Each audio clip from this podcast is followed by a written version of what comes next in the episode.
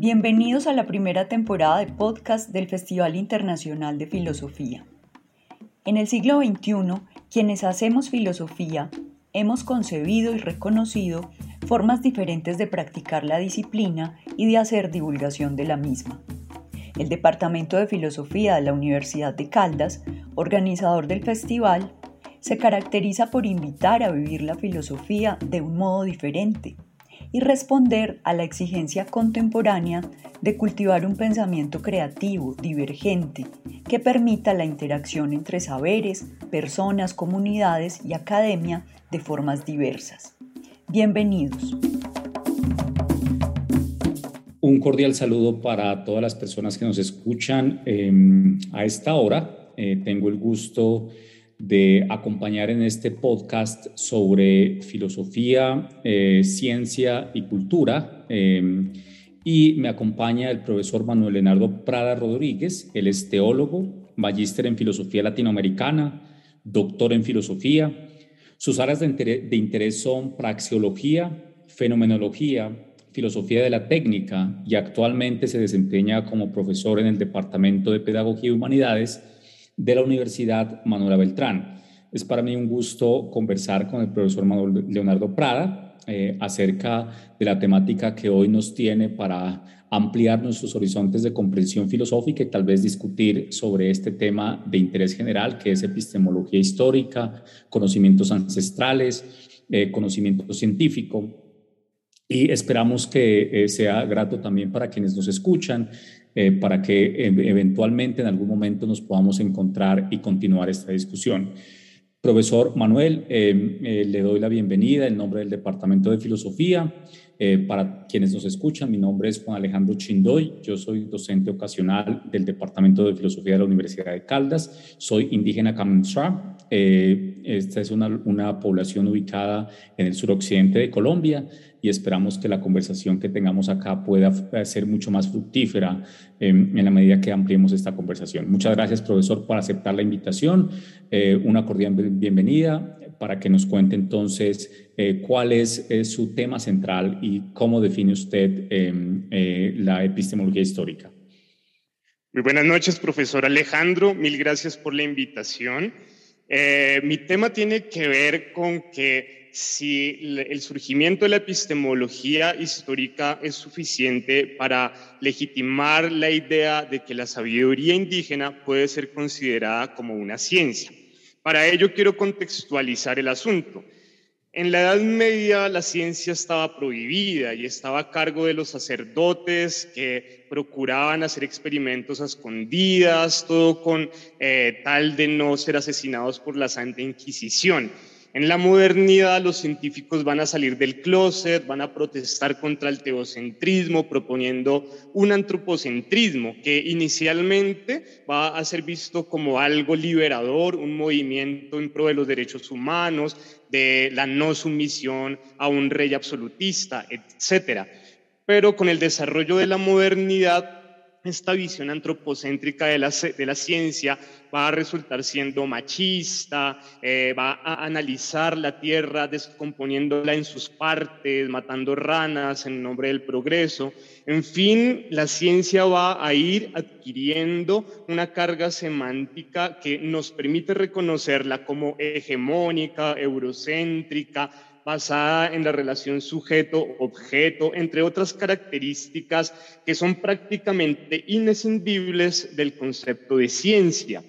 Ahora bien, Lorraine Daston, una científica, está proponiendo que la ciencia en la actualidad, en la época posmoderna, ya no busca la unicidad, ya no busca una verdad absoluta, una idea eterna, no considera los objetos de la ciencia como realidades que están ahí y que se observan de manera objetiva, sino que desde la epistemología histórica se está considerando a la ciencia como discontinua, parcial, inestable, impersonal, cargada de teoría y sobre todo contextualizada geográfica e históricamente. Esto significa que ya no se puede hablar de las ciencias, sino de las ciencias y que éstas no pueden tener una pretensión de saber universal, único, excluyente, que considere a los saberes no occidentales como doxa, sino que la epistemología histórica va a permitir ver a la ciencia como un saber más entre otros y esto posibilitaría,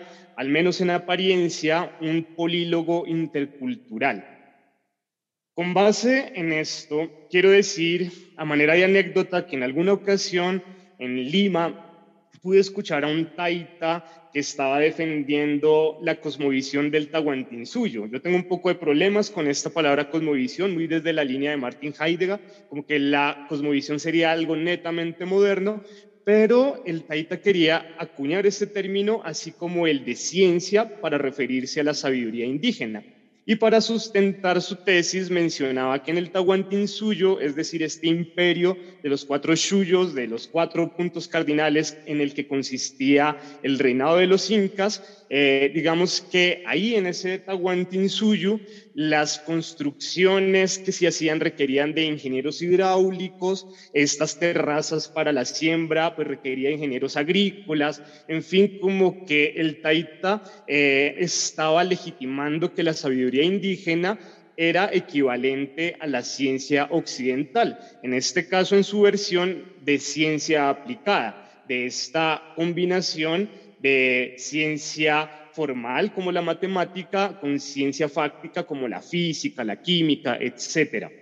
Entonces, a mí me surgió la pregunta de si más allá de lo que dice el Taita y respetando sus palabras, eh, es realmente viable que la sabiduría indígena tenga que cargar con estas consecuencias propias de la modernidad occidental en la que surgió la ciencia eh, siendo que los métodos y también los fines de la ciencia son muy diferentes a los de la sabiduría indígena. Entonces, eh, me gustaría cuestionar por qué llevar a la eh, sabiduría indígena por este camino del individualismo, por ejemplo, que caracteriza a la ciencia moderna una persona autónoma que ya no cree en sacerdotes ni en reyes, sino que ahora elige libremente a sus gobernantes y esto se manifiesta en el seguimiento riguroso de un método científico que libra a la persona de mitos eh, y de falsas creencias propias de la Edad Media. ¿Por qué llevar al indígena a desligarse de esta visión mitológica? Comunitaria en la que depende de un taita que sabe, no a manera de tecnocracia, sino con una confianza en que este taita no se inventó un conocimiento de la nada, sino que lo heredó, que este conocimiento es milenario y que tiene mucho que decir, más aún en una época en la que el antropocentrismo exacerbado de la modernidad pues ha generado catástrofes ecológicas. Eh, entonces, como que a mí no me convence mucho que la palabra ciencia pueda ser acuñada a la sabiduría indígena, porque claro, más allá de que etimológicamente ciencia signifique conocimiento y esto de eh, cabida a que otros saberes no occidentales sean considerados como ciencia, pues me parece que la palabra ciencia ya carga con una historia bastante nefasta en términos ecológicos, en términos de maltrato a la mujer, de considerarla como mera emoción, mero sentimiento y nada de racionalidad bajo esta visión dualista heredada de los griegos, que indudablemente contrasta con la visión integral del ser humano que tiene un sabedor indígena. Entonces, valido, digamos, la... Em, idea del taita peruano de querer dialogar de tú a tú con la ciencia occidental, pero me parece que no es necesario que para poder emprender ese diálogo haya que sacrificar lo bello de la eh, sabiduría indígena, que es esa armonía con Pacha, ese considerar que yo no soy dueño de la tierra, sino que la tierra es mi dueño y que por tanto debo respetarla, no debo desangrarla en pro del enriquecimiento del petrolero, etcétera. Eh, como que la belleza de la sabiduría indígena, que es esta eh, como adaptación del ser humano al medio ambiente sin destrozarlo, eh, raya con esta visión o contrasta con esta visión científica que todo lo quiere analizar, descomponer en sus partes, pero a la hora del té, al sintetizar el conocimiento, todo queda fragmentado, todo queda muerto, como cuando se abre una rana para ver qué tiene por dentro y a la hora de reunir el todo en sus partes, pues la rana está muerta. ¿Por qué considerar que el biocentrismo, tan cercano a la visión indígena, debe retroceder, digamos, hacia ese antropocentrismo en el que el hombre domina todo, pero en términos de destrucción? Me parece que la ciencia, más allá de los adelantos y todo lo que nos ha generado eh, en cuestiones de avances tecnocientíficos, también nos ha llevado tras la Segunda Guerra Mundial a esta posibilidad de quizás una bomba atómica nos mate, quizás un virus nos mate. Eh, ya la ciencia no porta, digamos, ese optimismo decimonónico, sino que ahora genera incluso incertidumbre y hasta miedo. ¿Por qué razón llevar esta sabiduría indígena que es como tan confiable porque se basa en plantas, en un conocimiento sagrado, en pro de la vida? ¿Por qué llevarla a esta senda tan destructiva de la modernidad? Ese sería mi cuestionamiento. Tal vez la epistemología histórica tan posmoderna que considera que los objetos de estudio eh, son construidos por una comunidad científica, tal vez esa visión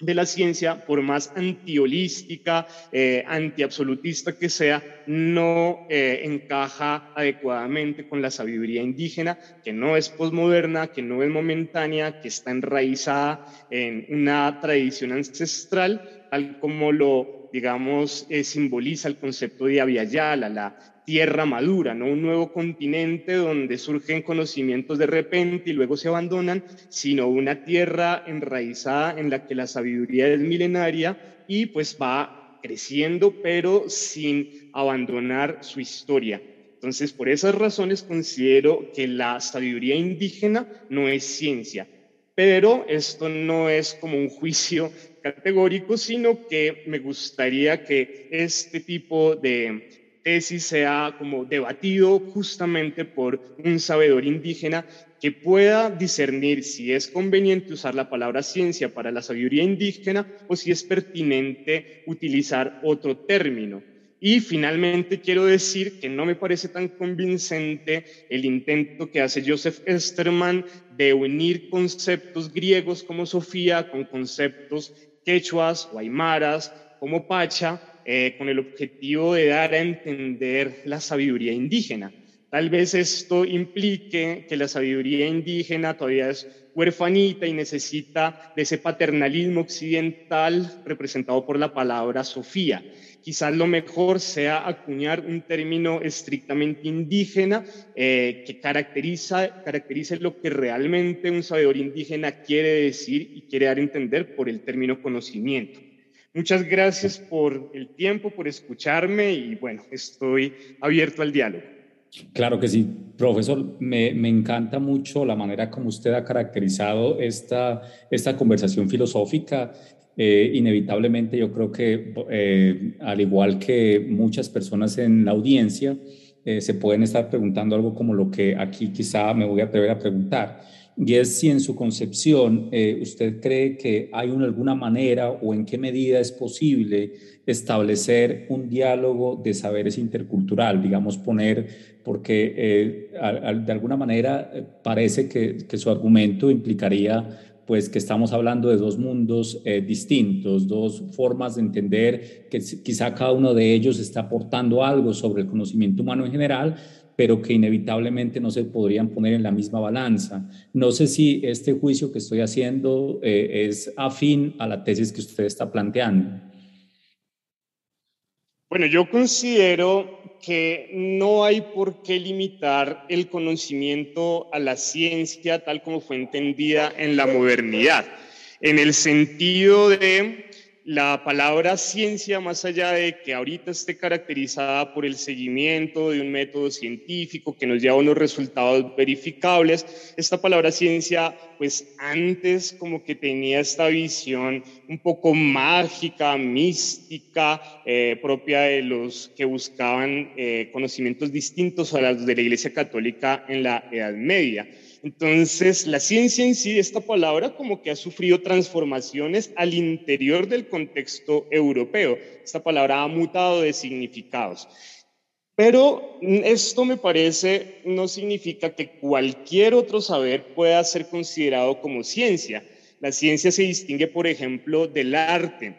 que como lo diría Heidegger, consiste en un desocultamiento, no tanto en descubrir la eh, la cosa que está ahí en la realidad, sino inventarla, tallar a David, como lo haría Miguel Ángel Bonarotti, eh, a partir de una piedra. Ahora bien, no podríamos decir la técnica es inferior a la ciencia, sino es simplemente distinta. El arte es distinto a la ciencia y no por ello hay que menospreciarlo. En esa línea de pensamiento, creería que las características de la ciencia, eh, en especial esta ciencia decimonónica, que es como individualista, universalista, hegemónica, machista, colonialista, entre otros aspectos, eh, digamos, esta palabra no podría ser acuñada a una sabiduría indígena. Ahora bien, si esto imposibilita el diálogo intercultural, creería que no. Es posible emprender diálogos entre ciencia y arte, ciencia y técnica, ciencia y fe, incluso como lo hacía Tomás de Aquino en la Edad Media. Y pues en ese sentido podríamos poner a dialogar a la ciencia occidental con la sabiduría indígena sin que ambos signifiquen lo mismo, sin que hayan pasado por los mismos procesos. A mí me late que cuando se habla, por ejemplo, de Pachasofía, dándole como un acompañamiento occidental a la visión indígena, se está diciendo todavía no hay otro al otro lado de la mesa, todavía no hay un ser humano sin un cuerpo sin alma. Eh, esta visión de Juan Ginés de Sepúlveda sobre el indígena que pues no tiene alma. Eh, tal vez al considerar al indígena como un sabedor, como un taita, un paco, un yatiri, un chamán, alguien que no es simplemente un médico con bata blanca o un científico en un laboratorio, sino que tiene sus características que, que constituyen algo propio, algo auténtico, Ahí en esa alteridad me parece que cobra más eh, vigencia un diálogo, ya no hay una eh, sumisión del taita a ese saber occidental, sino que dice, yo desde un saber muy diferente tengo mucho que decir ante los mismos problemas que ustedes los científicos occidentales están afrontando. Entonces, no hay un método eh, científico, digamos, en el chamanismo, si se me permite el uso de esta expresión, en el sentido de que, por ejemplo, el yagé sea un objeto de estudio verificado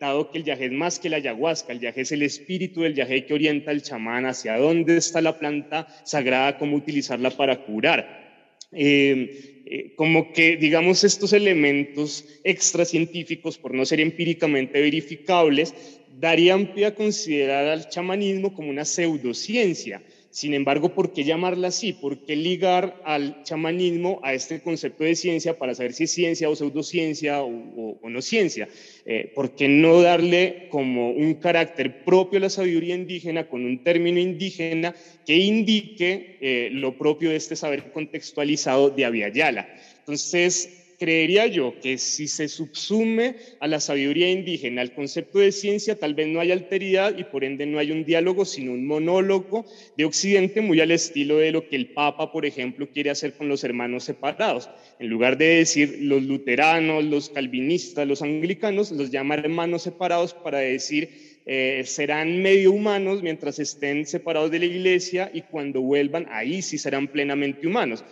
como que eso mismo, eh, porque pues esto que estoy mencionando es un debate religioso de la modernidad, esto mismo aplicaría a este debate científico en la modernidad. Eh, dado que estos animales sin alma ahora están hablando en términos científicos, tal vez puedan adquirir el estatus de seres humanos, pero no, eh, creo que más bien en la línea de Fray Bartolomé de las Casas, en contra de Juan Ginés de Sepúlveda, hay que partir del hecho de que el indígena es un ser humano que tiene mucho que decirnos desde su biocentrismo, si queremos darle un término occidental, desde su visión eh, de pacha, de respeto a la naturaleza. Esta visión tiene mucho que decirnos en una época caracterizada por la socavación de la naturaleza, que es visto como un recurso natural y no como un ser vivo, como una madre. Entonces, eh, por ejemplo, ahí ya hay una diferencia, ver la naturaleza como un objeto, como materia inerte que puedo observar, destrozar, etcétera, versus verla como una madre a la que hay que cuidar. Por eso me parecen términos incompatibles y si respetamos la sabiduría indígena con un término propiamente indígena, tal vez sí haya diálogo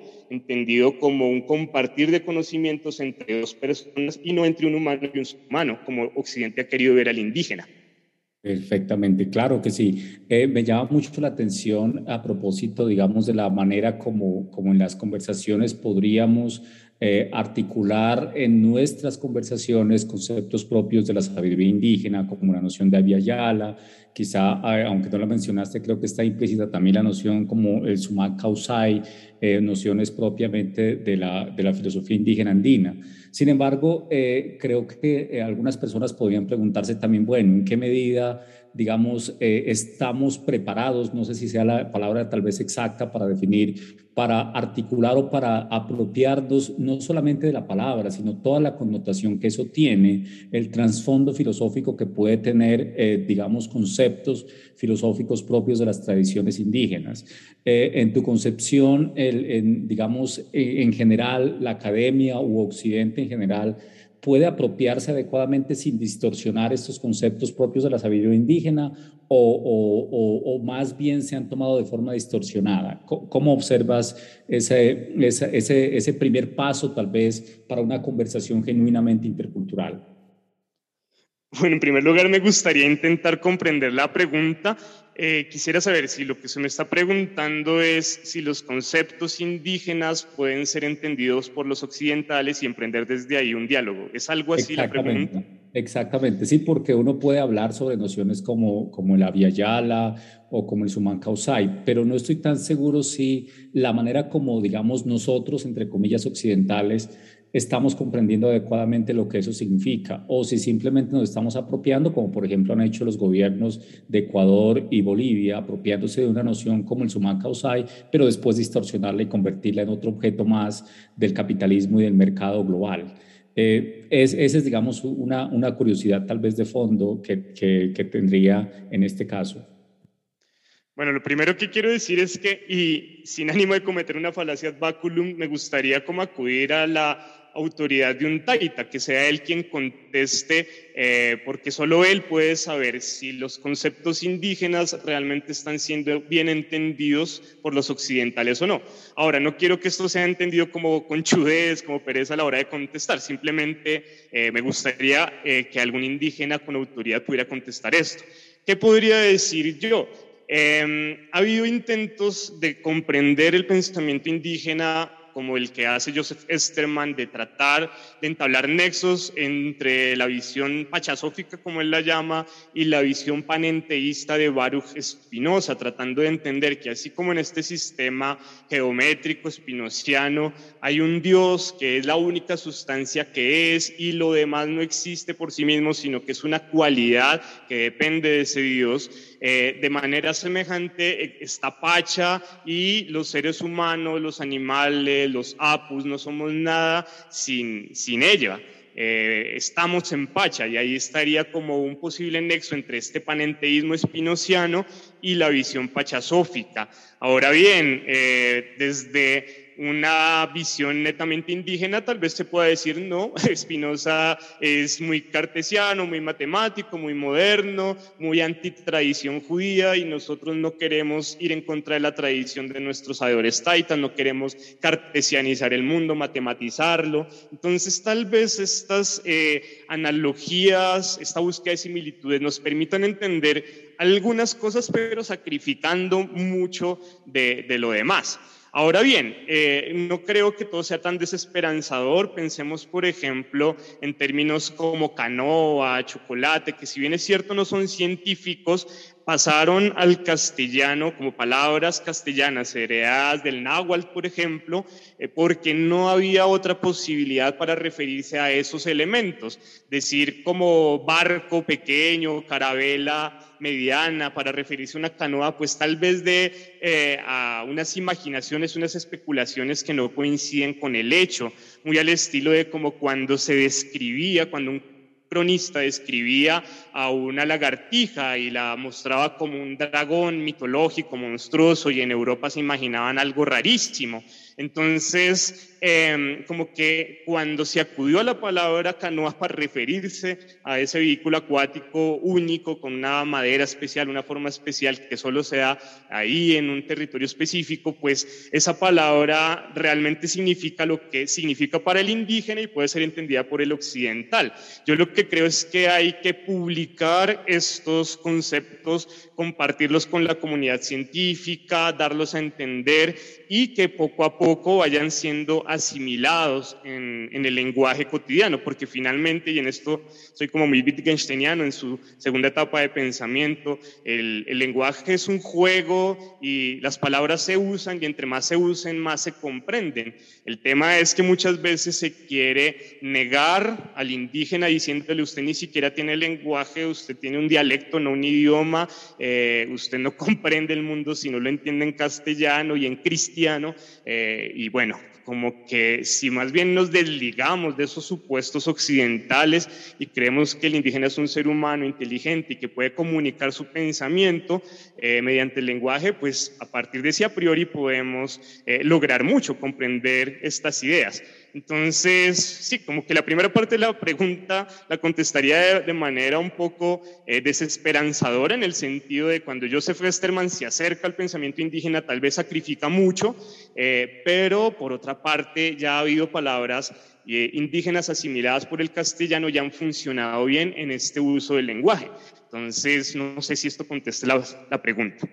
Claro que sí. Eh, Aspa Spagrach, a Botambaya Manuel, eh, quiero agradecerle por sus palabras, por su comentario, por su invitación a que pensemos en la posibilidad misma de estos diálogos que creo que la filosofía contemporánea y las ciencias y las humanidades en general se han interesado bastante en los últimos años, aunque la posibilidad misma del diálogo ha estado siempre abierta por parte de gran parte de las comunidades indígenas, al menos de las Américas. Eh, me gustaría, em, eh, con el agradecimiento, también invitar al profesor Manuel a que nos eh, ofrezca algunos comentarios a modo de conclusión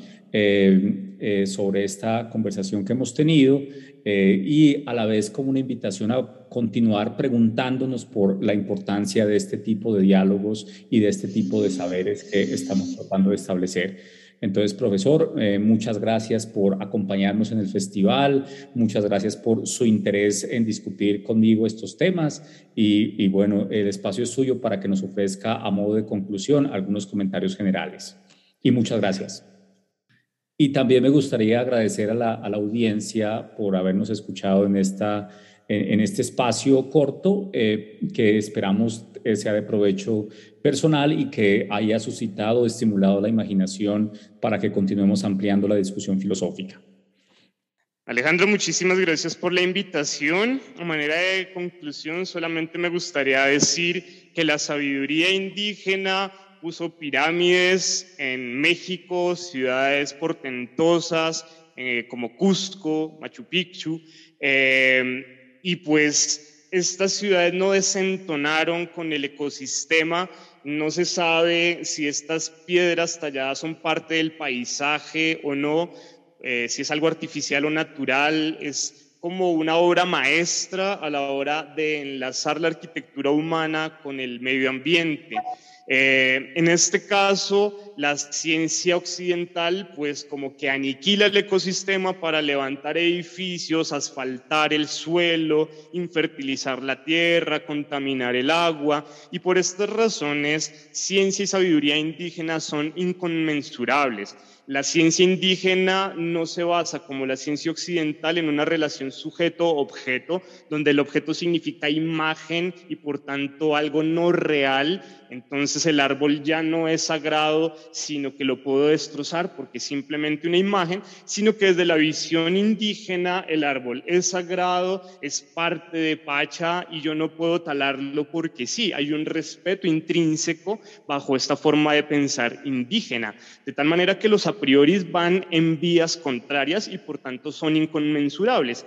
De ahí que no considere apropiado llamar a la sabiduría indígena ciencia, dado que esta última palabra tiene una carga semántica que lleva sangre, desplazamiento forzado por, por, la violencia de los indígenas, para experimentar con el caucho, por ejemplo, entre otros asuntos que distan mucho de la sabiduría indígena, más relacional, comunitaria, ecológica, entre otras características que la diferencian notoriamente de la ciencia occidental. Sin embargo, insisto que esta... Eh, pregunta la conteste un taita. ¿Será que la sabiduría indígena puede ser llamada ciencia o no, porque finalmente solamente un indígena sabedor es capaz de contestar estas preguntas con autoridad.